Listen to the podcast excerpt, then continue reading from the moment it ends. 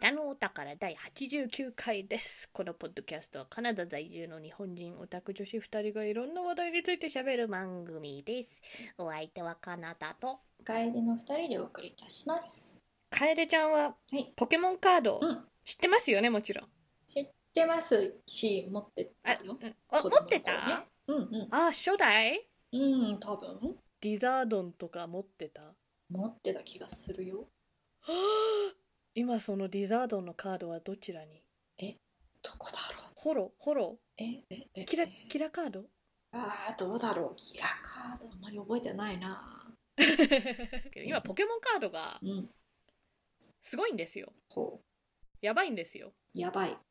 値段が。ああ。でなぜかというと、うん。あのポケモンカードってねやっぱ遊戯王とかマジック・ザ・ギャザリングみたいにうんなんかルールでやってバトルできるじゃないですか、うん。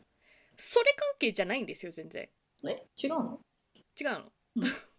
ただコレクターアイテム的な意味でうん。めちゃくちゃなんかインフレを起きてんのほう。ローガン・ポール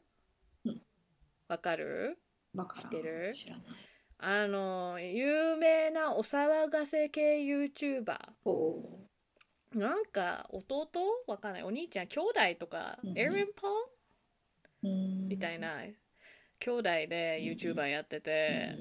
なんか時々ボクシングとかやってなんか負けたりコテンパンに負けたうり、んうんなんか富士の樹海行ったっけふーん。そういうお騒がせ YouTuber うんうんうんうんでその人とかが、うんアンボクシングビデオとかってジャンルとして知ってる、うん、開けるんだよね、新しい。そうそうそうアンボクシングっていうのは、うんボックスを編んでうん。逆っていう意味なんだけど、そう箱を開けるみたいな何かプレゼントを開けるみたいな意味なんですけどそういう系のやつでなんかポケカとかでやってたりするわけ、うん思い出の品だからかよちょっとよくわかんないんだけどなんか知んないけどその初代リザードンのうんホロカードが欲しいみたいなうん、すごい額で売れてるんですよなるほど。え、それは、その、そのブラザーズたちが求めてるから高いの。だからインフルエンサー的な感じだから、うんそのトレンドが他のあー YouTuber とか他の人にも伝染してるわなけるよほど、なるほど。それでインフレを起こしてるんですようんうんなんか有名 DJ のスティーブ・アオキっていう人とかいるけどなんかそういう本当有名人とかうんがうんみんなやっちゃってて、うんああ例えばなんかロジックっていうラッパーがうん22万6ドルおお、うん、うん22万ドルうん、 22万6千ドルうんとかをポケモンカード1枚に対して払ってるんですよやばいな。まあ昔のねカードはもう新しくやってないけれど今も今のなんか新しいカードとかでも割とそのホロカードだとか、あのーなんだろうグラードンよくわかんないあのーなんか伝説系とかだうん、と、そういう桁違いな数字になっちゃってて、それでだからカードバトルしたいそうだけじゃなくてみんななんかそういうあのーポケモンカードをこう、うんパックを開けてホロカキラカード出るかなみたいうん、な。うんうん配信とかなんか TikTok とかなんかインスタとかに上げるのが流行りみたいになっちゃってて、うんあのふ割と普通のブースターパックとかもうんほんと手に入らない状態になっちゃってるらしい、へーでもね英語のカードだけなような気があ、そうなんだ。 なな日本どうなんだろうなんかここまでのインフレ起きてるような気はしないんだよね、うんうん割と日本では普通に買いに行きたかったら買えるみたいな状態だと思うの今現在かはどうかわかんないんだけど、うんあの数ヶ月前とか本当ウォルマートとかさ、うん大型なんか量販店みたいなところうんに行って、あそこの店にどうやら入荷したらしいみたいななんとなくツイッターとかの噂で聞いて行っても、うんもうすぐもう超売り切れみたいなもはあうそういうレベルうんうんで手に入んないのポケモンカードだよポケモンカードだよ集めたい人は集めたくなっちゃうんだろうねあのまあねなんかポケモンあれやばいポケモンやってないのがすごくバレるなんだっ けポケモンポケモン図鑑うんと同じで 全員集めようみたいな、全員ゲットだぜ、うんうんでもわかわかるはわかるんだけど、ねなんかさ1万円って言ってもうんこの1万円を何かに換算すると、人によってはなこれゴミじゃんみたいに思っても誰かにはその1万円以上の価値があるものになったりするっていうシステムはわかるんだが、うん行き過ぎてないみたいな、まあまあ最近ポケモンカード以外にもうんとんでもないインフレを起こしているものがありまして、うんカードとかなんかゲームとかもあのーそのもの自体の状態ももちろんその値段にあのーファクターになるんだけれども、うんそれ以外にもこのものがそもそもいくらいくつあったかみたいなのもレア度みたいなのも、うんその重要になるんですよなるほ。でもまあ未開封だったからね、うんうん未開封だった1985年の「スーパーマリオブラザうーん」のゲーム、うん2ミリオン2ミリオンドルほほほ、 2ミリオンって200万ドルうん、なんでスーパーマリオブラザーズってレア度で言うと未開封ではあるんだけれども、うん数的な意味では結構普通にあるですよね。ゲームなんですよ。それとかその1ヶ月前うんに「スーパーマリオ64」うんうんうんうん。 1.56ミリオンひえ。そのうん2日ぐらい前にうん確かゼルデンがうんうん。なんか0.86ミリオンかなんかで売れてそれも記録だったのだからもう記録記録記録みたいなうんゲームとして最高額みたいな記録ねうん。ぶち破ってんですよ今年になってすごいっすね。そりゃあやばいっすね。ゼルデンもマリオ64も、んこの「スーパーマリオブラザーズ」もうんうんレア度で言ったらそんなレアではないのにここまであの高額で取引されてるって逆にあえなんかマネーロンダリング的なうんうんうんうん。実はなんかゲームを買っているふりをして、うんマネーロンダリングしてるんじゃないか疑惑みたいなのちょっとあのあるぐらいなんだけど、うんおかしいの桁が予想の桁をはるかにはでるしょかに上回るもんね。誰なのこれ買ってんの、本当だよね。買ってどうすんの、本当だよね。え開けたいのかな。開けたら多分一気にねその値打ちを下でがするよんだと思うね。ですよね。えじゃあ買ってまた10年とか置いてさらに売る売るのか投資投資なわかん投資だとしてもさ非常にギャンブルな投資だと思あーうかなりの、ね今こういうなんか値段ついてるけれども、所詮ただのゲームソフト、うんだからなんか10年後に上がるという確信はないんじゃないかなと思う、うんまあこのまんまいけばねなんか他のゲームもだんだん売れてみたいな可能性はあるけれども、誰が乗ってんのこのトレンドに、本当だよね。バカ なのなんか唐突にうん何の話してるんだって思われるかもしれないけど、うんなんかこういう話聞くたびうに、んもう極端な話だけどさほらアフリカの子供たちはうん飢えているのにみたいな 本当だよね。なんかもちろんねなんかこの人が直接そのアフリカの子供の上に関係あるわけではないと思うんだけども、リソースの割き方そうがだ人よね類として間違ってない本み当ただよいな、ね。思うんだよね。うんなんかある程度の額まで本当わかんの、うんなんか人によってはこの5万円の靴は、うんたかが履くものに5万円とか高くねってなるかもしれないけれども、人によってはその分の価値はあるみたいな、5万円ぐらいならわかるんだけど、ゲームに2ミリオンとかになると、なんでだって今現在なんかアメリカのフリントっていううんうん例えば町はうん水道水が飲めないんですよほパイプのシステムが、うっうんうんうんうんうんやばいからていうことをもう何年も何年も訴えてるんですよ、うんなのに政府も何も直してくれないんですよ、う2んミリオンあったらなんかできるんちゃうみたいなカ本ナ当だよねダにうもんネイティブアメリカンインディジェニスピープルが住んでるリザーブっうんてほ保護区じゃねえななんて言えばいいんだろう指定地域もうん違うな、みたいまあそういうことだなんかうんそうそうそうなんかカナダ政府とかも要するにんあのー不可侵ななんか土地とかがあるんですよそういうところに住んでる人たちもいてでそういう場所によっては割と町から離れた山奥とかだったりするわけよ、よだから水道水がないっていうか綺麗な水が飲めないみたいなコミュニティがあるんですうよんお金が動いてくれればいいのにお金ね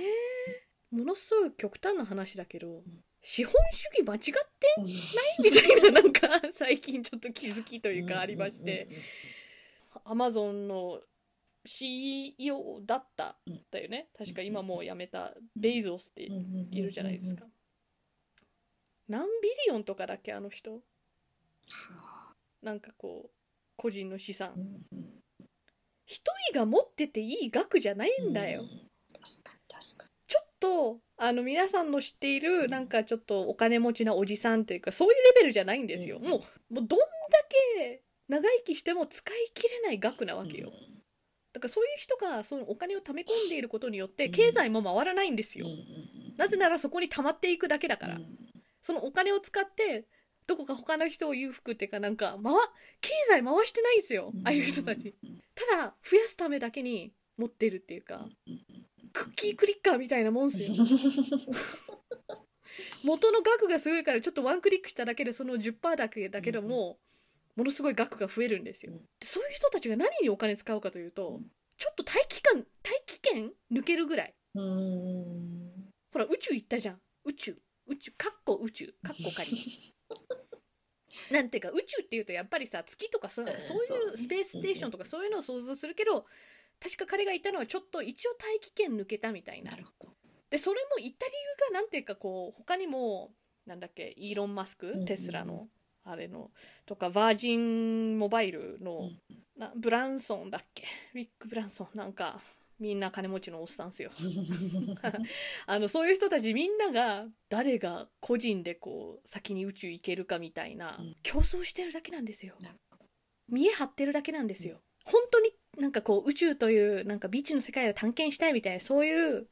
純粋な気持ちとかじゃなくて、なんかこう偉業を成し遂げうんてうんうん名を残したいみたいな見えなんですよ、なるほどねそんなもののために金を使ってお金とは みたいななんか本当ですねは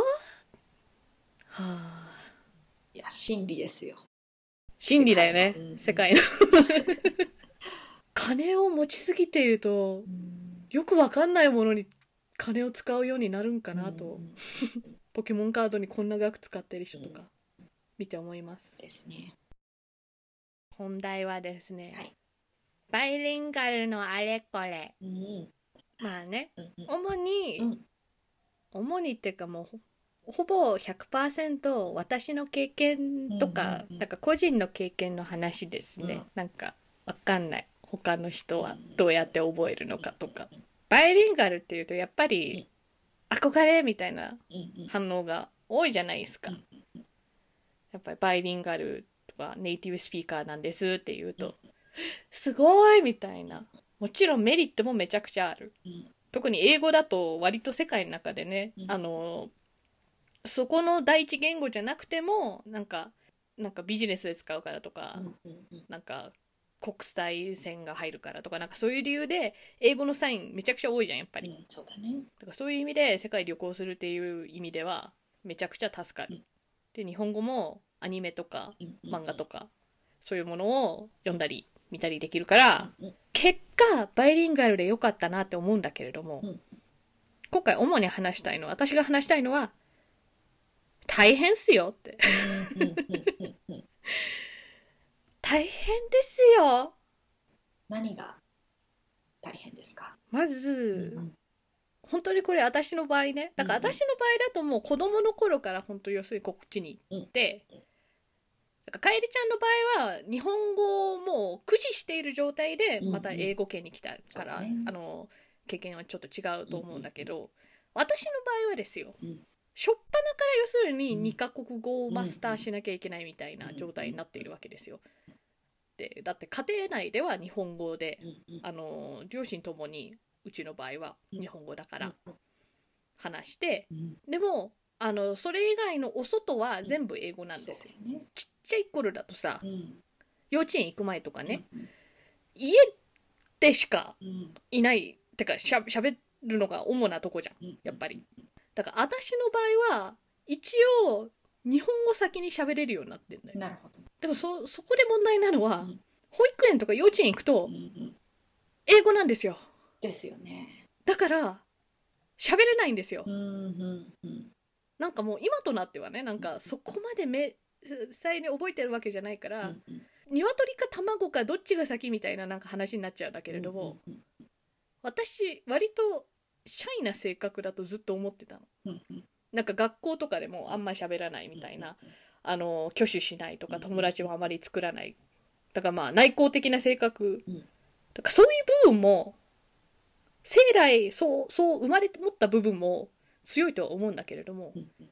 最近になって思うのがもしかして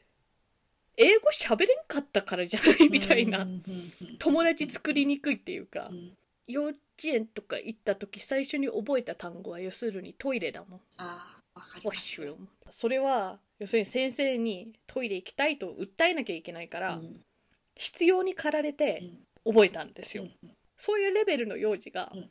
あの友達と遊びたいからとかなんか楽しい悲しいとかなんかそういう表現にまで至らないじゃないですか、うんだから面倒くさくて面倒くさくてってか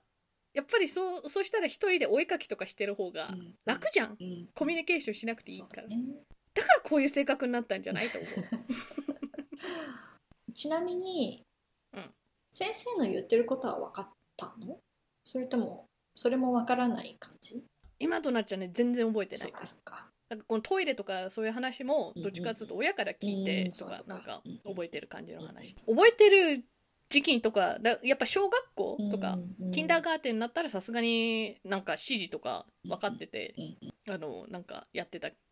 気がするから、うん多分そうキンダーガーテンぐらいになってたらもううん喋る方は達者じゃなくても聞くのは問題なかっなたるほどねと思う、うんでやっぱ先生とかにね言われたらしいようちの親ほおかんとかあのー英語とかわからないっぽいんで、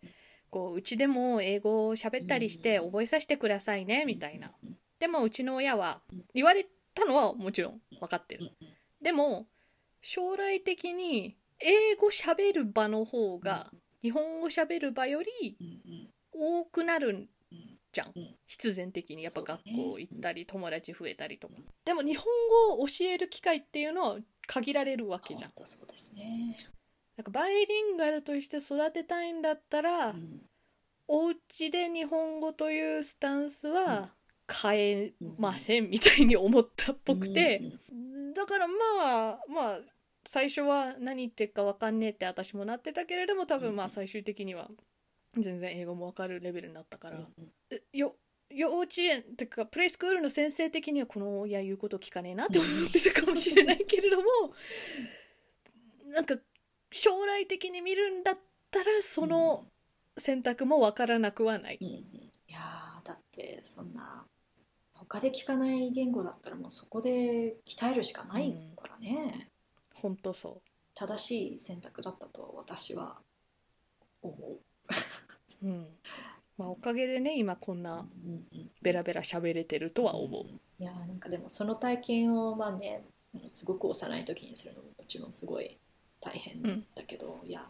あの物心ついてからその体験をしたんで もうそのつ、うん辛さがよくわかるというか、うんうんううんこ心いやが辛さって意味だと多分楓ちゃんみたいなうんなんかもうもっと物心ついている状態の方が辛いとはう思うん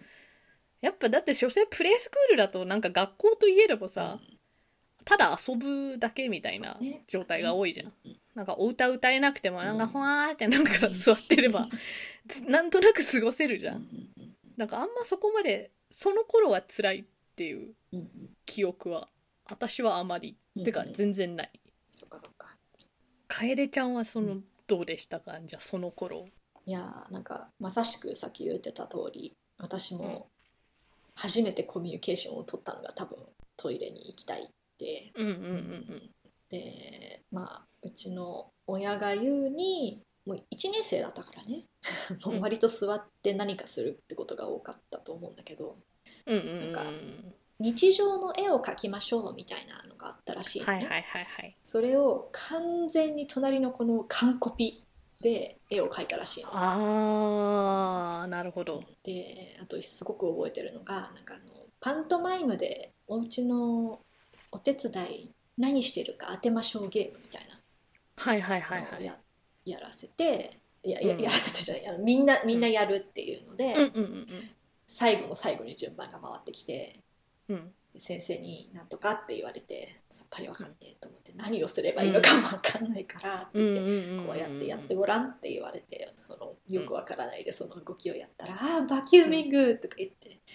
うん後々「あああれは掃除機かけてる動きだったんだ」っていうの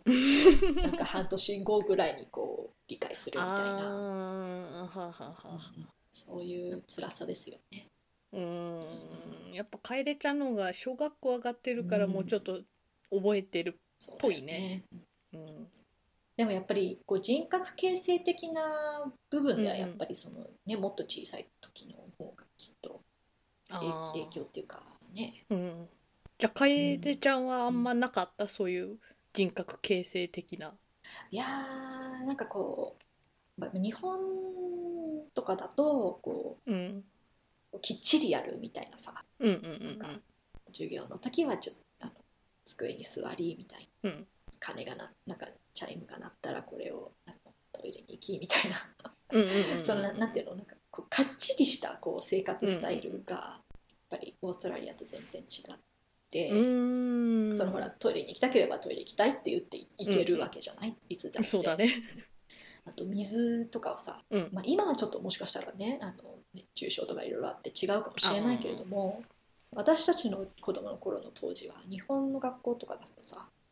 うんお水を飲むのは授業の合間にやってうーんあの水筒とか別に持ってい持っててら持ってられないっていうかさ机に乗っけてられないわけさ。っていうか食べ物っていうかね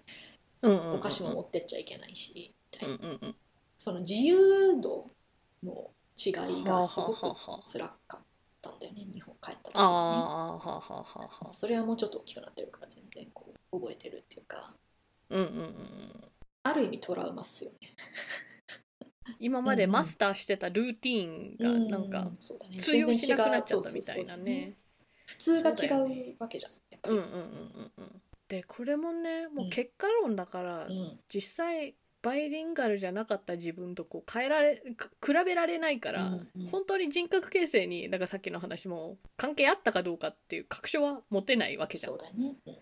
それでももう一個最近なんかもしかしてこれも人格形成に関係あったのかなって思うバイリンガルのあれうんこれが、うんこれも私がちゃんとしたそういうリサーチペーパーを読んだわけじゃなくてなんかそういう研究があるらしいんだよみたいな話のまた聞きではあるから、うんうんちょっとだいぶはしょってるとは思うんだけれども、うんその友達が言ってたことによると、うん子供の頃とかってやっぱり覚えられる単語の数が決まってるっていうか、脳のキャパシティ的に、うんうんだから例えばだよあの1年生の時点でそれが50だとする、うんそしたら普通の子は50個あ普通ってか片片リンガル、モノリンガル モノリンガル、うんうんうんうんモノリンガルの子だと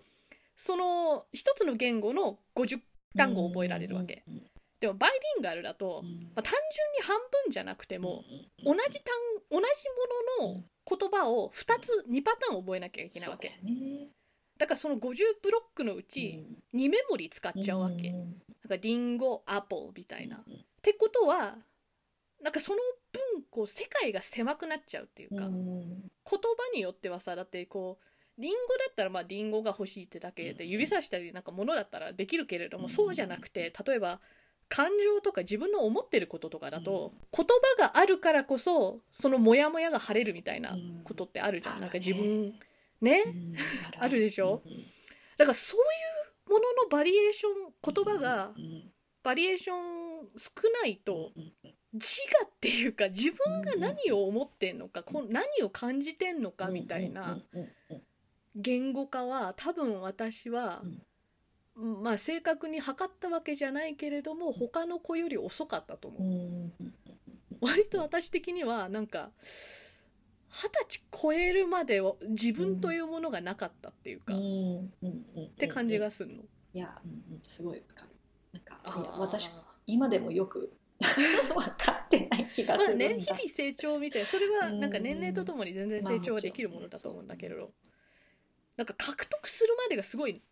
うん長かった気がして、うんうんうんうんでどっちかっていうとモノリンガルのそういうの強い子ももちろん、あの弱い子とかなんかそういう個人差もあるけれども、うんなぜかこうディベートとかなんかそういう場になるとうん全然レベルが違ったなって思う、言葉がわからないってだけじゃなくてなんかそこまで考えがまとまらないわかるみたいなわかるなんかその一歩手前でええ終わっちゃうんだようんうんうねんバイリンガルだと。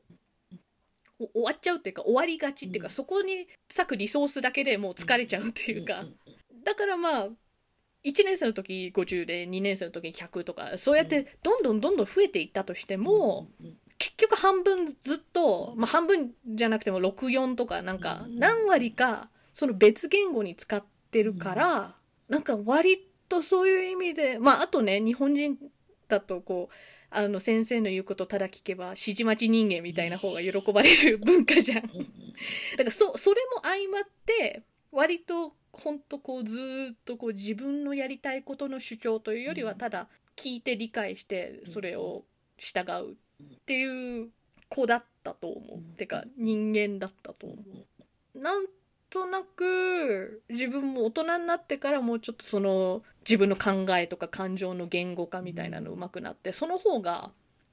楽しいっていうかなるほど。なんか自分探しみたいいな意味で楽しいなって思ってたんだけれども、、そのななんで子供の頃とかもっと早くやんなかったんだろうなとか思ってたら、うんその友達のそういう研究があるんだよみたいななんか聞いうんてうんすんごい目から鱗だったねってもう本当に同じことを私はもう思っててこの話全然したことないもんねリアルでだよねそうそうだからもう,、もう聞いててもそうそうってすごい思うんだけどだよなんねかだよねあのなんだろう私まだそのレベルまで行ってないと思うのうんなんかうんうんうんその最近ね、まあ、家で結構英語が多いので もうなんか生活メインが結構英語になっちゃってるからうんうんうん日本語も拙くなってきてるのようんうんさすがうにんうんうんこのもうもうもう全然出てこないから今言葉がね使わそうなほのとすぐねそうだから母国語なのに出ないわけよ出ない出ないで英語がだからすごいね割と普通に会話できるレベルででできるけれども、うんうんでもやっぱり生まれ育ってる人ともその、ね、英語でモノリンガルで育ってる人うんうんうんと比べるとやっぱりどうしても全然劣るわけうだんようね、んだからなんかもう本当に発言のそのレベルがやっぱり多分言いたいことを全部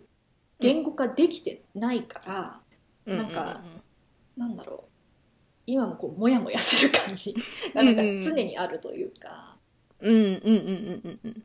そうそう本当に考えがあんまりまとまらないからうんうんうなんんか人の話を聞いてそうだよねって共感はすごいできるんだけうんうんれうんどうんも自分の言葉で発想とするとうんうんとてもなんかこうもつ拙いというかもどかしいというかぜ全うん部うん100%言えてない感じ、うんうんまたそこにちょっと壁があるそうそうそうそうっていうかハードルがあるうんわかるわかるそなんかリアルな会話だとさうんやっぱりテンポみたいなのもあるじゃんそううんうん私の場合はもうちょっとこうやっぱり二十歳前とかの方がそういうことが多かったんだけどなんかこう考えをまとめて言いたいことをうんうん思いついてるうちにもう次の次の次の話題ぐらいにいっちゃっててそうそう機会がなくなっちゃって、そうそうそうで結局なんか言わなくて、うんうんあなんかシャイな喋らない人なんだなってうんうん思われるわけ、そうそうなんだよねそう特にだ大人数になると集まってるそうそうそう数わかるに、ね、ひ人の数が増えれば増えるほどわかあのる喋らない。なんかそうなっちゃうよそうねなるなる。なんか特に言いたいことがないんだったら全然他の人のことをあの喋ってるとこ、う、うんんうんって聞いてるだけでも、モヤモヤは生まれないんだけど、うんやっぱり言いたいことがあったのに言えなかったみたいな、うんモヤモヤって割と溜まってったんだよね、なんか。相手が悪いわけでもないし、うんなんか自分が悪いってわけでもないじゃん、うんなんかススピードについていけないっ。て。だけどなんかこうそういうニコゴリ的なのが溜まっうんてたからそれが嫌で嫌で、、みんなしはるのかわかんないんだけど、うん私はねなんかその日うまくいかなかった会話とか、うんうんうんうん夜寝る前とか、うんシミュレーションするんだよね。ああわかるわかるわか反復してんああこうやって言いたかったんだよなうんみたいな練習してそこであの一旦まとめてる。で生活の中でそういうまた似たような会話がさ他うん別の人とか同じ人かもしれないけどで起こったりする可能性はあるじゃん。。か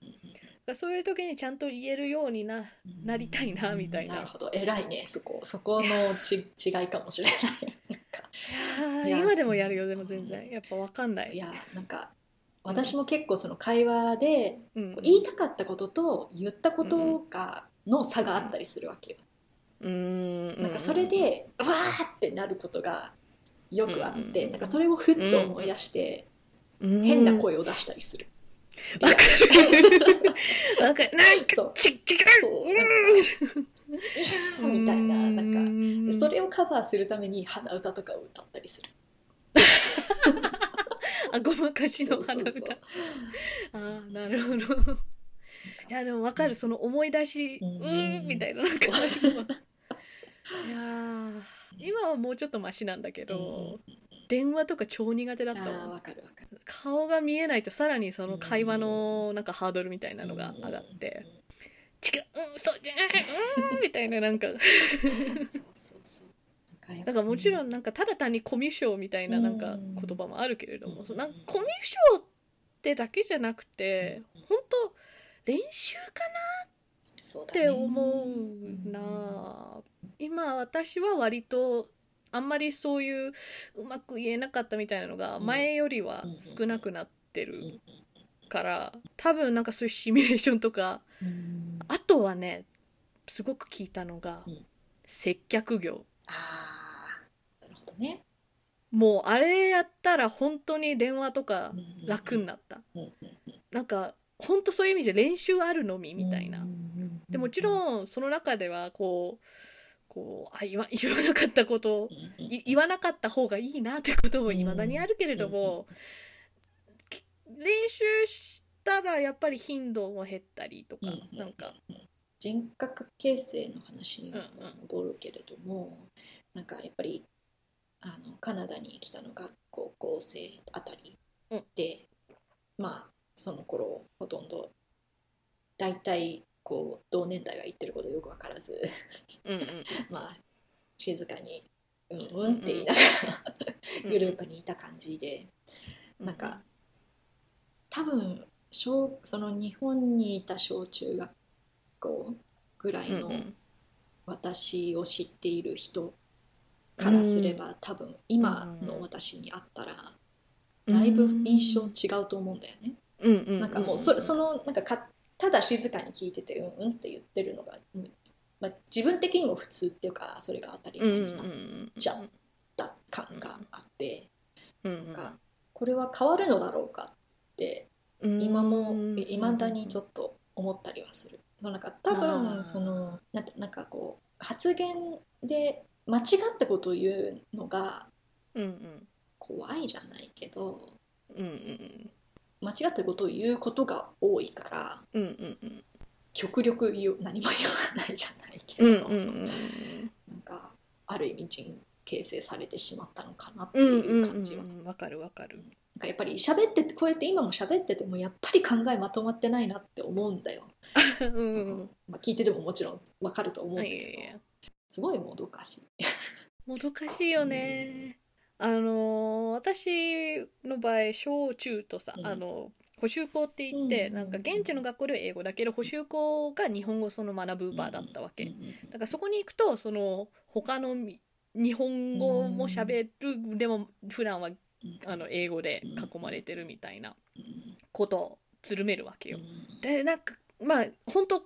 その子によるんだけれどもやっぱり結構聞いたもんその英語の学校じゃ静かだけれどうんこう補習校だと生き生きとするみたいなことか私も割とそうでなんか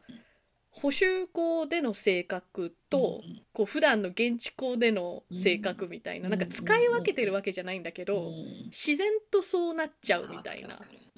だから英語の学校うのんその通信簿とかだうとんだから挙手あんましないシャイとかなんか書かれるんだけれどうもん補習校だと多分そんな書かれてなかったと思う。で私もその子たちあの補習校の友達とは基本的に補習校か、まあ、お互いの家でしか会わないからさ、日本語を喋ってる生き生きとしてる、あの本人たちしか見てないんだけれども、うんこう子によっては本当結構あの親の都合でうんこっちに来ただけだからうんなんかもう早く日本帰りたいうん辛い辛いみたいな学校楽しくないみたいなことがもういっぱい見てきたからそうだよねだからなんか私ですらなんかそういう一応現地校でもうちょっとシャイになるみたいな差があるのにそうやってこう人格形成された後にあの英語圏に突っ込まれてわけわかんない状態の子はもっとこうもどかしかったとかうん辛かっただろうなって想像しかできないけれどもうんやっと慣れたと思ったら帰るってことになるしねうん個人的には不思議と別に帰りたいと思ったことはなかったんだけど、ね、あーそうなんだそううんむしろなんかえそのもう帰るのっていう感じあそうだったんだ、まあその度合いもねもちろん個人にようっんて全然違う、結う構ん、あの、うん友達やっぱりいたもんあのうんうんうん現地の校で泣いちゃってあ同ーじ学そうそう校そうだったからなんかあーそう呼なんだばれてなんかはいはいはいはいなんで泣いてるのか教えてくれって先生に言われたりとかしてあー通訳うんでやっぱりその子が泣いてた理由もうんこういうことを多分確か書きたかっただったかな、うんのにうんなんか書けなくて嫌だみたいな、うんうんうん理由で、うんなんかもうそうだよねっていうしか、うんうんなかったというわかるわかる。であとなバイリンガルだとこれはだからね、うんちょっと私の経験から離れちゃうんだけれども、その補修校コミュニティとかだと、うんうん片方の親が日本語喋ってうん片方は喋らないみたいなうんうんご家庭もあるんですうんよ。うんでやっぱさっきも言ったように言語って使わないと本当出なくなるんですよ。えだからなんか別にこれは本当にですねその子たちが悪いとかそういうわけじゃなくーて。うんうんうんあのやっぱりそういう家庭の子の方がうんうん途中で辞めちゃう子が多かったからうんうんうん日本語を喋れるようになるのには片側の親だけ喋れるんだったらうんなんかその片側の親がさらになんか倍とか頑張らないとうんうんうんうんさらに難しいんじゃないかなといや推ーそれ測はする本。当そう思うんう。ていうかあのき気になったんですけど、うんかなたちゃんと妹ちゃんはうん遊んでる時とか喧嘩する時とかって何語で喋ってた日本語日。本語かそっか、うんいやうち結構英語だったんだうーんでそれでだからオーストラリアにいた時うちの親がこう日本語が 混ぜれるんじゃないかって心配にやっぱりなったんだよねだから両方の親が日本語で喋ってても、うん子供同士の会話が全部英語になったりするわけだから、なるなるなるむしろそっちの方が自然そうそなんうかカナダとかオーストラリアみたいな英語圏に住んでたらそううちの補修校なんかでも両親日本人とで日本話者でも全然あの英語休み時間とかさ喋りがちな子たちとかもいてなんか移りやすいんだようねんやっぱりその英語使う頻度みたいなの。うんだから学年によってはそういう英語禁止令みたいなの出てたうんうんうんうんたまたまなんだよねうんその流行るみたいなのもまあさやっぱ現地校通ってると当然英語じゃんだからなんかなんとなくそっちの方が楽だからっていう子が一人でもいるとだんだんなんかそっちに流れがちになっちゃうみたいななんか本人たちもねなんか子供だから別にえ日本語を話すのダサいとかなんかそういう感じじゃないんだよねただ楽だからって人間楽な方に流れると思うからうんうんあの私の場合はうんうんうんうん私のクラスは結構その日本から赴任あの、うんうんうん海外赴任組が多かったうんイコール英語がちょっと苦手な子がうんうんうんあになるわけじゃんなんか途中まで日本語教育受けてたわけだから。うんプラスうちの家族家族ぐるみでなんか付き合ってた、うんあのご家庭の子供が年近くてあそこの家、うちより厳格になんかこう英語禁止令みたいな日本語うんオンリー家だと、うんうんうんっていうルールがあったからなるほどそれに流されて逆にだから日本語をうん話すのがあの当然みたいなうん流れになっただけでたまたまですうちあの私が姉妹でうんうん英語で喧嘩しなかったっていうのうんなはるほどうん、難しいよねうん、や両方の言語をキープするっていうっぱ片方の親しか、うんその日本語喋れなかったらうん単純計算なんか機械がまたさらになんか減っそうるわけじゃんね。本当そうだよあと多分大きいのがうん両親日本人のうちだとうんうん夕飯とか例えばね、うんうん中でそういう日本的なものに触れる機会みたいなのも増えると思うの。そうだね。なんか例えば肉じゃがとかはちょっと英語でははない料理だからうんなんか覚えたりとかするわけじゃん。うん。だからなんかそういう機会もうんもしかしたら片方が日本人じゃなかったらちょっと減っちゃうかなともう思う。ん、そうだよね。でもちろんそう私も、さなんかカナダ育ちなわけだからなんかうんうん言葉は知ってるけれども実うん際うん遭遇してないなんかものとかもあるけれどもうんうんでもやっぱり言葉を覚えるにはそれを食べたりなんか触ったりみたいな,、うんなんかうん遭遇するっていうのが手っ取り早い手段だから、うんうんなんかそういう機会が減るだけでバイリンガルのなんか率みたいなのも減るとはう思う。んだからこそその海外でもそのうんコミュニ日本人コミュニティうんうんかうんうんそういうコミュニティイベントとか、うんうんそういうのがすごい大事というかうんうんありがたいというか、うんうんうんうんうんだよね。あるんだよね結構いろんな街でやっぱりそういうコミュニティで集まっってなんかイベントやったりとうんか、うんうんそうじゃないとあと家族だけっていうのも多いよね、あのその日本語とか使う機会が、うんうんうんだからなんかそういう家以外で日本語喋る機会みたいなのもまた大事よなとは思う、確かにねうん日本語なんて敬語とかあるしねそうそうそう そう使わないとね喋れないよ ね。まあ私もだいぶもうあの本当デスマスつけるぐらいのなんかうん、結構あやふやな敬語だと思うんだけど、あのー日本でさ就職してないから、うん、あのビジネス語みたいなのはなんか「受けたまわれます」「御社うん弊社 ?OK」み たいになる「御中」そういうのはさすがうんにちょっとこっちの日本人コミュニティではちょっと使わないレベルその,、うだよね。あの日本語だなとは思うからそこは弱点ではあるんだけれどうんも、うんなんかそうあのバイリンガルってもちろんさ、そういう言葉が2つ使えるみたいな意味はあるけど、うんやっぱりひっついてくるのがそういうなんかカルチャー的なバイリンガルみたいなのもそうだね。ある。よねって、なんかうん私の場合はそれは結構強いんじゃないかなとは思うんうんうなんかえっ、ともうどっちかっていうと例えば3世4世とかなんかこっち生活が長い人とかお家みたいなんだうとんさらにそういうなんかカルチャー的なものも薄くなってくるうんとは思う。あとあのー私の知り合いだとこううんおばあちゃんが話してたから聞けばわかるけど喋れないみたいなうんうんうん子とかも結構普通にいるよね。そうだね。なんかカルチャー的なやつでは、うん、うん、言いたいことが二つあって、うんうんごっちゃになって忘れそうになってるんだ けど。早く早く出さないと。えっと、えっとね、ちょっと待ってねう。ん整理させて。オッケ私は結構こう、うん何度か行ったり来たりしてるじゃなうい、んうんうん日本と外国ー。うん外国っていうか他の国を、うんだからなんか、まあ、それに慣れてるからなのかうんうん吸収するというか合はいはいはにい行っては合に従い的なはいはいはいはい。慣れ方をしてて、ああ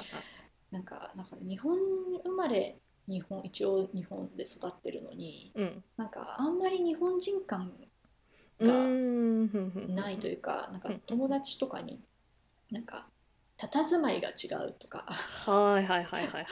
なんか雰囲気が日本人じゃないって言われはあはあはあはあはあ。てそうなんかどっちつかずみたいなさあ日本人です感あ。うんうんうんうんっていうのをすごい自分が醸し出していない気がしてうん。うんうん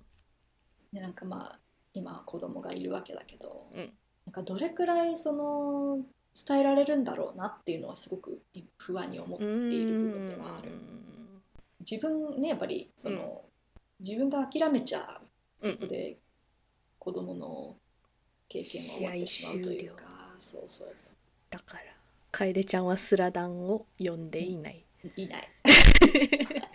うんうんうんうんごめんごめん。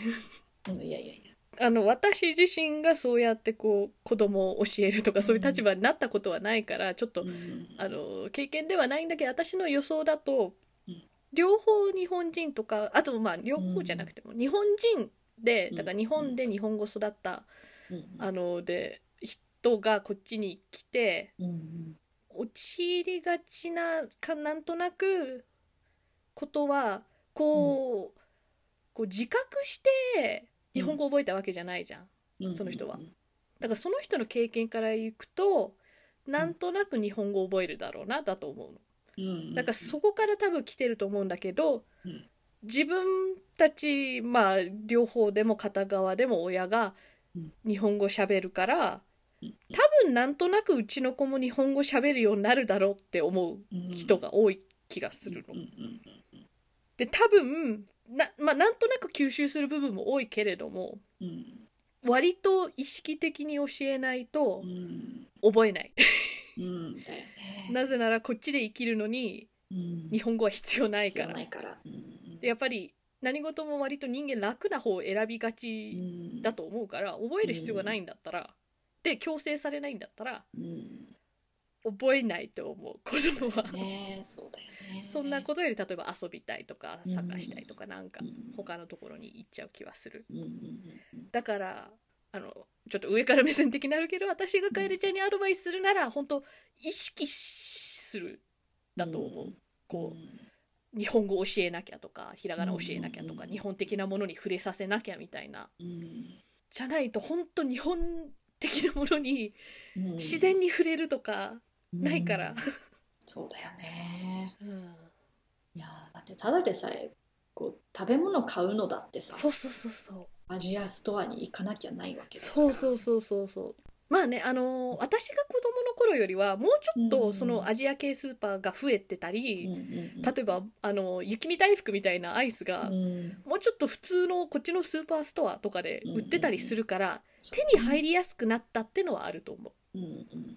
あの私の親が私を育ててた頃とかに比べると、そうだねあと YouTube とかインターネットがあるから、うんケーブルテレビでもテレビジャパンみたいなうんチャンネルがあるからリソースは増えてはいると思う幸い、うん私の子供の頃要するに日本のテレビ見せたかったらうんうん祖母とかにあの、うんうんうんアンパンマンを VHS に録画していただいて、うんそれを送んなきゃいけないんだよこう、うんそうだよね黒猫山とかなんかねうんうんそして金もかかるし時間もかかるし、うんみたいなうんだからそそういうところはちょっと省かれてよくはなったんじゃないかなとは思うそうだよね教材っていうか機会は増えたう。んであと楓ちゃんの場合はうんうん私という友人がいるからあのー子供と一緒になんかうん私と遊ぶことによってうん日本語喋るんですよ私そうだよねだからこううん自然と日本語を聞く機会が増えましてあのねやっぱり家での会話がやっぱり英語だからねうんうんうんうん私が喋らないと聞かないわけなのよ。そうそう。だからだからやっぱり今後私と遊んでいただくとそそうういうメリットがあります よ。うんでも結構貴重だとは思うやっぱり私の親の場合でもやっぱりそういう日本語喋る友達がいたからなんかうんそうそういう存在の強みっていうのは結構影響あるとは思う。だよね。だって親同士で喋る日本語とそのうん赤ちゃんに喋るかけるみたいな日本語だとちょっと違ったりするじゃんだからうんなんかそういう違いとかも聞いたり、ねえねとかえいや私にできることだったら 協力させて、いやーもうさせてくれぜひお願いしたい なんかこんな世の中じゃなけりゃね。ね えねえ もっと気気軽に軽に会会ええるるけたいどなって思うんですけど。うんあと単純にやっぱ日本のアニメとかなんかアンパンマンとかそうだよね。見せるっていいうのも全然手だとは思う。ん。う。うんうん今テレビがないからね。うんうんうん本当はそのケーブルをいやねつけてたいんですよ。うんうんうんうん あの常になんかこうなるほどねとかこう日本語が流れるようにねうんうんうんうんだけど結構セットアップが必要というかはいはいはいはい。あーでもやっぱそこも努力だよね要はね。楓ちゃんのエネルギーだったり、お金だったりうん何らかかかるとは思う、だよねバイリンガルにしたかった、うんさ初めてうんかなたちゃんに会った時に、うん、こっち生まれなのに日本語すごいなって思ったんだよね。うんいやほんほんと実際、うんうんうん本当にあだじゃかあらなんかね親御さんの努力というそうかそう完全にそうです。本当にありがたいなっていうう思うよね。ん、うん、ありがてえ。うんそうですよ皆さんこれ普通に聞いてますけどね。私すごいんすよ。 そうすごいよ本当にすごい。カナダ歴こんなに長くて、うんここまで日本人っぽいって、うん、うん、本当なかなかでしょ稀有な存在だと思うそうなんか当然のように聞いてるかもしれないですけどそあと多分私より割と日本なんか日本のこと詳しかったりそれも漢逆字読めにたねりすると思う、あのー海外育ちだからってこともあるかもしれない。うんあのーさっきちょっと軽く楓ちゃん言ってたけどなんかどっちつかずみたいな、うん日本人だけど日本人っぽくない佇まいみたいなうん言ってたけど、なんかもうこれも私のなんか永遠に解決しないテーマなんだろうなとは思うけど、うん純粋な日本人でも純粋なカナダ人でもないみたいなのが、うん私のアイデンティティみたいになっうんてると思うのも、私のホームってどこみたいに、うん多分もうずーっとしこりっていうかなんか。うんなっててで逆にそのしこりが今やもうそれが私うんっていう受け入れるところまではなってんだけれども、うんでもだからこそこっちでその違う部分特別な部分みたいなそこが私のスペシャルな部分みたいな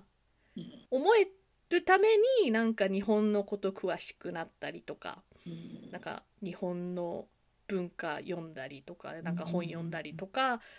あの好きになったってこともあるとは思う。うん、ルーツを知るというかそうそうそうそうそう。うんだからそういうのを意識しなくていいじゃん日本に住んでる日本人ってうん日本人らしさ自分が日本人らしさとして振る舞うとはみたいなさうんこと考えなくていいからあんまりあんまりっていうかだからそういう面で私の方がなんか日本に住んでる日本人より詳しくなってた部分もあるとは思う、一昨年とかだったけどうんうん明らかに日本から来た私より年上の日本のか方だったのに、うん猫股を知らなかったとことにはねもうとても驚いたねおーなんか私割と妖怪とか好きだから、うんうんうん詳しい部分もあるけれどもうんうん猫股はちょっとメジャーじゃねって思った。でもだだからこそ逆にその、うんハリウッドとかのだからハリウッドジャパンみたいなのに余計気が付くみたいな点もあるとは思うう。んなんか日本に住んでる日本人からしたらちょっと一回ぐらいなんかそういう変な描写が天守閣にいろりがあったりみたいな、う んそういう変な描写があってもなんか流せるんだけれども私からしたらそういうなんかこう大事な私のアイデンティティの一部となる部分で間違ってるからなんかまあ別にねそのいろりが天守閣にあることでそう差別だってそそういうことではないんだけれどもうんうんうんあの間違ってるウェイでバカにはするハリウッド映画なのにちゃんとリサーチしてないこいつらって金もかけてるのにとうんうんうんうとんちょっと批判みたいなちゃんと指摘はするみたいな。何が日本っぽいのかとかうんうんうん何がカナダっぽいのかとかうんうんうんもうなんかすごいあやふやな感じがしてうんうんうんなんうかんせ説明ができなかったりそのなんかうんうんうんなんでこうなのみたいなうんうんうんうんどっちどっちもこう考えたことなかったよなあなんかわかるなんかあうん例えばなんであそれこれコロナ前だけど、うんうんなんでマスクするのああ日本人はねそうそそううそうそうこっちはマスクしないかしなかったからうんコそうそロうナ前はコロナ前うん今はなぜ違うなぜかっていうのをなんかこう考えなきゃいけなかったというか、はいはいはい何はが言いいはいわたいんだかるろうねわなんかかるこいやわかるなんかうわかるあのー日本人ってやっぱこっちで割とマイナーな方じゃんんだからクラスメートとかでさなんかうんうんうん日本についてなんとなく聞いたけどよくわかんないことがあったらこうんうんううん説明する役だったわけようんうんうんうん私がうんうんうんその子の中で大体日本人って言ったら私しかいなかったから、うんうんでだからそういう機会が多いと自然とそう答えるようにもなったから、うんなんか勉強にもつながったっていうかうんうんだからなんか他にも日本人がいっぱいいたらその質問する先もばらけるわけじゃんそうだねでもそうじゃなくて集中するからうんうんなんかあ知らないなみたいなのがうんこっち的にもこうあらわになるみたいなうんうんでもなんかもうね疲れた部分もありまして私そういうこう質問に関してあうん相手は害がないっていうのはなんか敵意があってっていう。の部分もわかるだからなんとなく全然答えてもいい質問とかあるんだけれども例えばう「んザ・コーブ」っていうドキュメンタリーが一時期流行ったじゃないですかうん知ってる知らないあ知らないか 知らないあもれその頃多分楓ちゃんもこっちにいたと思うんだけどなあそううん多分オスカーがなんか撮ったのかななんかそういう感じのドキュメンタリーで、うんうんなんか日本のどっかの地域でイルカを取って食べるっていうドキュメンタリーあーザコーブうんうんだからそれでバズったから要するにうん日本がでもさぶっちゃけその地域だけじゃんそのイルカ取って食べるっていうのはうんイルカ食うっていうのは日本人文化というよりはそのどこの地域だったか忘れたけどそこ特有の文化だったわけじゃんうんうんなのに急にみんななんか会う人会う人なんか友達でもなんかただう道んうん端でなんとなく日本人って知った人が聞くのが「え日本人なんでイルカ食べんの?」ってうんうん「食べねえんだよ」だからあまりにもみんな聞くもんだから私も腹が立ってそのドキュメンタリー見たんだけどちゃんとドキュメンタリーで割と言ってた気がするこの県のこの村地域だけでうんうんうんある風習でみたいななるほどお前ら聞け特殊なん だえお前らもなぜ牛の金玉を食うのかって聞かれたら困るだろうん食う人もいるけど食わない人が大多数だろ そうだねえうんだからなんか本人的にはただ質問聞いただけなのになんだけど、うんこうあまりにも無知すぎるとうんうんこっちとしてその無知の質問がなんかこう機会がたまりにたまってもうめんどくせってなってるんですようんうん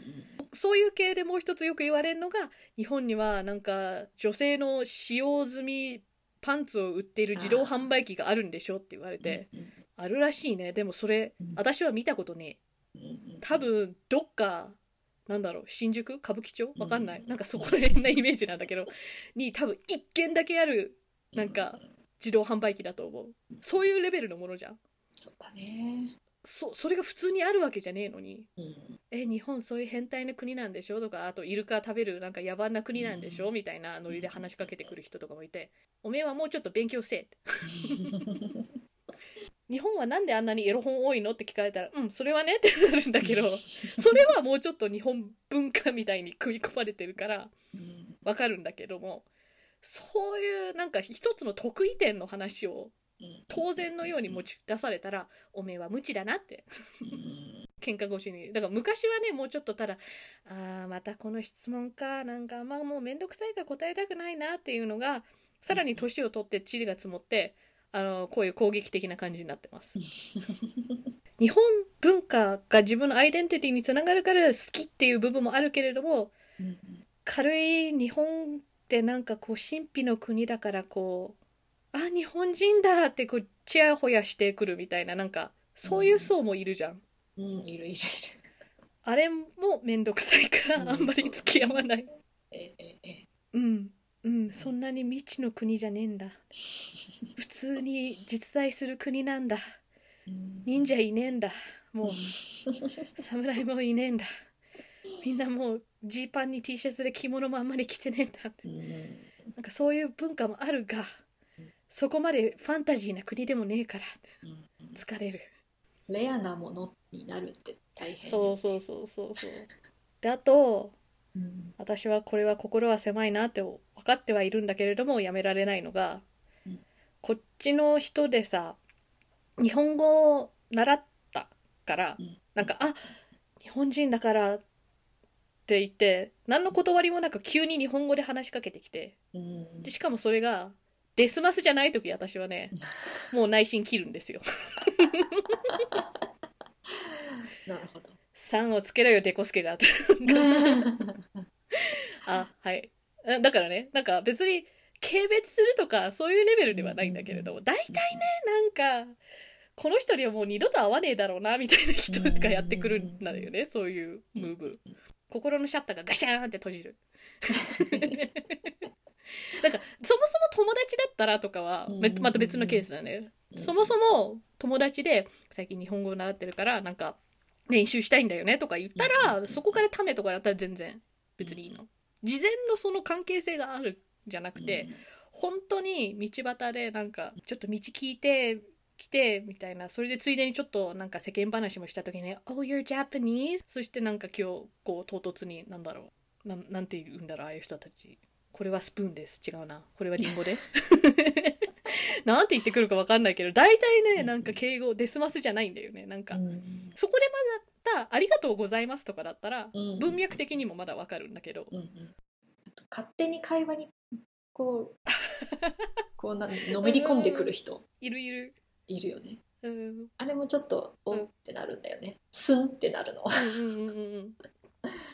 なんか公共の場でさやっぱ楓ちゃんと話してるとうん日本語同士じゃん,、うんうんちょいちょいあったよね あったよね。バスの中でなんか唐突うにん入ってきてしかもあいつ間違ってたしうん。あのカナディアンフットボールのスタンレーカップみたいなもんだよって私が確か言ったら、その微妙に日本語がわかる人が急に日本語、違う英語だったっけまあ会話に入ってきてうん「スタンレーカップはホッケーだよ」みたいにうん言っててうんいや知ってるよだからカナフトのスタンレーカップって言ったんだよだからそこの部分を多分理解できなくてスタンレーカップだけ分かったんだと思ううんうんうん「Yeah I said that」って確か答えたと 思うなんかお前のお呼びじゃねえんだよっていう時を割とトゲトゲしく返すうんうんそれとかなんかどっかさマーケット的なとこ歩いてた2人で日本語喋ってたら、なんか「あ自分も日本語取ってるんです」みたいに言ってきた男子いたよね。えいたっけいたいた。Oh, that's nice って言ってそのまま 私よかったねって言ってそのままあの歩いた。多分ん日本にいる、あの、うんうん英語を話す人もう同んうんじ体験だすると思うんだけうど、んうんうんなんか存在がレアだからうっんうんてうんうん。使わないでほしそうそうそうそうそいんう。だよね、わかる。そう。TPO とかだよねあと。そうそうそうだねなんか私が日本語を教えますっていう講座とかに講師として出てたらガンガン話しかけてもいいじゃん、うんうんそういう日本語喋る練習台として、うんうんうんそうじゃなくてただバスに乗ってるとかただ買い物してるってだけなのに、唐突にそうやって入ってくるのはおめえの面倒なんか見てらんねえわってなるんだようんうんうんあーさっき2つ喋りたいって言ってたけど1つしか出なかった気がしたんだけど合体していい感じになったのそれとも忘れちゃった忘れち ゃうあ、オッケー。そっかそっか。わかった。よくあるよくあわかる。いや、わかるわかる。るうんなんかとっても大事なことが喋りたかった。それで前のめりになっちゃって、あ、あ、あ、わかんないって。頭の方が回転が良くて言葉がついてくるわこかれはだから多分バイリンそのバイリンガルっていうかい言や、まあまあ葉まあ、そうそうの。ねなんかリソースの壁使い方みたいなねそうそうう、ん関係あると思う。ね思うよねやばいわまあいいや閉めますあ、でも、まあ、最終的に言いたいのは、うんうんバイリンガルになるの大変だけど、やっぱりなったらなったで、うんうん世界はなんかこう、ものすごく広がったから、そうだねなんか人格形成とかに影響はあったかもしれないけれども、うん結果悪かねえな、うんそれはそうだん、でもなんだろうそう言っちゃなんだけどこう自分自慢みたいに聞こえちゃうかもしれないけけど、うん私割と頭がいい方だと思うのう。ん うん割とじゃないと思ううけどーん それはアホな部分を見せてないだけっていうのはあるけどでも割と頭はいい方だと思うのだからこそここまでなんかカルチャー的にも言語的にもバイリンガルできてるっていうのはあると思う。うんうんこの脳のリソースを他のことに回したかったら、なんか他のね、バイリンガルじゃなくてなんだろう宇宙飛行士になりたいからとか、うんなんかそういう理由でリソースをこう他のものに向けたかったからなんかそのう分バイリンガルにこう勉強とかに力を注がなくて結果バイリンガルにならなかったとしても、うん別に損ではないかなとは思ううんうん、それもそれでありだと思うそうだねそれもその人のアイデンティティってことだそようねそうそうそうそうそうなんかスキルとしてあったらやったぜって思うけれどもうんうんなくてもったいないというよりはうんうんまあなんかいろんな影響がありすぎてだからやっぱうん環境とか、うん脳の頭の良さとかなんか運とか、なんかいろんなもうのがん合わさりすぎちゃってて、うんだからといってもし例えば楓ちゃんの子がこうバイリンガルにならなかったとしてもうんうん大丈夫よそれはそれで、うんうんそれよりはもっとね人間としてちゃんとするみたいな部分もそれはあるから、本当なだんねかそう優先順位の中でバイリンガルそんなうんナンバーワンとかではないんで、うんうんうん幸せに生きればいいと思うよみんな。そうだねえー、北のお宝ではお便りを募集しています。質問などありましたら、ハッシュタグ北おた、DM 等で、DM 等々などでぜひ送ってくだ さい。長文を送りたい方より、ツイッターの説明文にメールフォームのリンクもあります。では、お相手は楓と。かなたでした。それではまた次回。さようなら。なんか、楓ちゃんに私あんまり夢って覚えないんだよねって今年の初めの方に。